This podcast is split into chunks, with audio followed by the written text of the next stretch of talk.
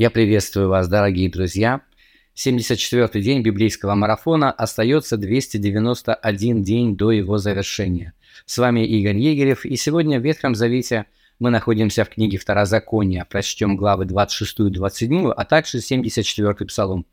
А в Новом Завете Евангелие от Марка, 15 глава, стихи с 1 по 26. В этом отрывке мы видим прокуратора Иудеи Понтия Пилата, перед которым стоит сложная задача.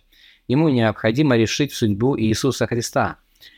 И хотя для самого Пилата решение вынести, в общем-то, было несложно, ему понятно, что Иисус ни в чем не виноват, он не заслуживает даже того, чтобы находиться в узах и уж тем более быть казненным, он прекрасно понимает, что все это интриги а, руководителей иудейских, что они хотят расправиться с Иисусом руками римлян – а, поэтому, конечно, он отпустил бы Иисуса на свободу, но при этом он боится волнений а, народных. А, начальники иудейские могли бы возбудить народ э, на какой-то бунт в связи с этим, а римляне очень не любили каких, какие-либо бунты. Они, кстати, их резко пресекали, довольно жестоко, но предпочитали все-таки не доводить до того, чтобы такие бунты случались, и поэтому а, Пилат не знает, как поступить. Для него, в принципе, фигура Христа не является такой уж важной, и, в принципе, можно было бы им пожертвовать ради спокойствия а, в Иудее, но при этом все-таки он прекрасно понимает, что Иисус ни в чем не виноват. И здесь он решает воспользоваться традицией, которая существовала в народе, на большие праздники отпускать одного из приговоренных к смерти. Но поскольку события эти разворачивались накануне Пасхи, а, Понтий Пилат и решает предоставить народу такой выбор. Кого вам отпустить на свободу? Иисуса Христа, царя иудейского или а, разбойника Варалу? Итак, а, разбойник Варала. Он был действительно преступником и заслуживал по римским законам того, чтобы его казнили.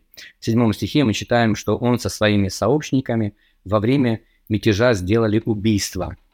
Ну, самого мятежа уже было бы достаточно, чтобы заслужить а, смертную казнь, поскольку римляне а, жестоко пресекали какие-либо мятежи, но к тому же еще и было совершено убийство во время этого мятежа, и это уже стопроцентная смертная казнь.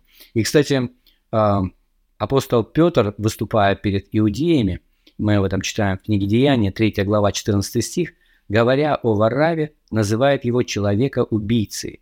То есть он не просто был в группе людей, которая совершила убийство, а, но он непосредственно участвовал в этом действии. У него руки были в крови. То есть, конечно же, он заслужил смертную казнь. И, вероятно, Понтий Пилат считал, что выбор настолько очевиден, что если он предложит его а, народу, то народ, конечно, выберет, чтобы отпустили Иисуса. И тогда ему ничего, не нужно будет самому решать, и он находится в безопасности, и никакого бунта не будет, и Иисуса отпустят. А, но не тут-то было. Народ, как ни странно, выбирает, чтобы Понтий Пилат отпустил Вараву. И мы узнаем почему. В 11 стихе мы читаем «Первосвященники возбудили народ просить, чтобы отпустил им лучше Вараву». А первосвященники, пользуясь своим авторитетом, пользуясь тем, что у них был доступ к народу, влияние на их разум, на их мышление – надавили всячески на людей, и люди выбирают в пользу, а, в пользу Варава. Хотя совсем недавно те же самые а, начальники иудейские боялись взять Иисуса под стражу принародно, поскольку народ уважал Иисуса, видя в нем великого пророка. Но здесь все-таки им удалось как-то переубедить людей, и большинство, очевидно, подавляющее большинство, может быть, там были люди, которые были против того, чтобы Иисуса а, распяли и хотели, чтобы его отпустили на свободу, но мы видим, что большинство за его распятие, народ кричит «распни Иисуса», ну и Пилат вынужден а, поступить по их требованию. Кстати, мы видим здесь очень яркий пример того, как не всегда большинство бывает право. Да? Вот здесь именно по настоянию большинства Иисус Христос был распят на кресте, а Варава, разбойник, сын своего отца, так переводится его имя, Варава Бар-Абба, сын отца, был отпущен на свободу. А, ну, вероятно, он уже смирился с тем, что будет казнен, а, и вдруг неожиданно для себя самого а, его не просто не казнят, но еще и отпускают на свободу, потому что его место на кресте было занято Иисусом.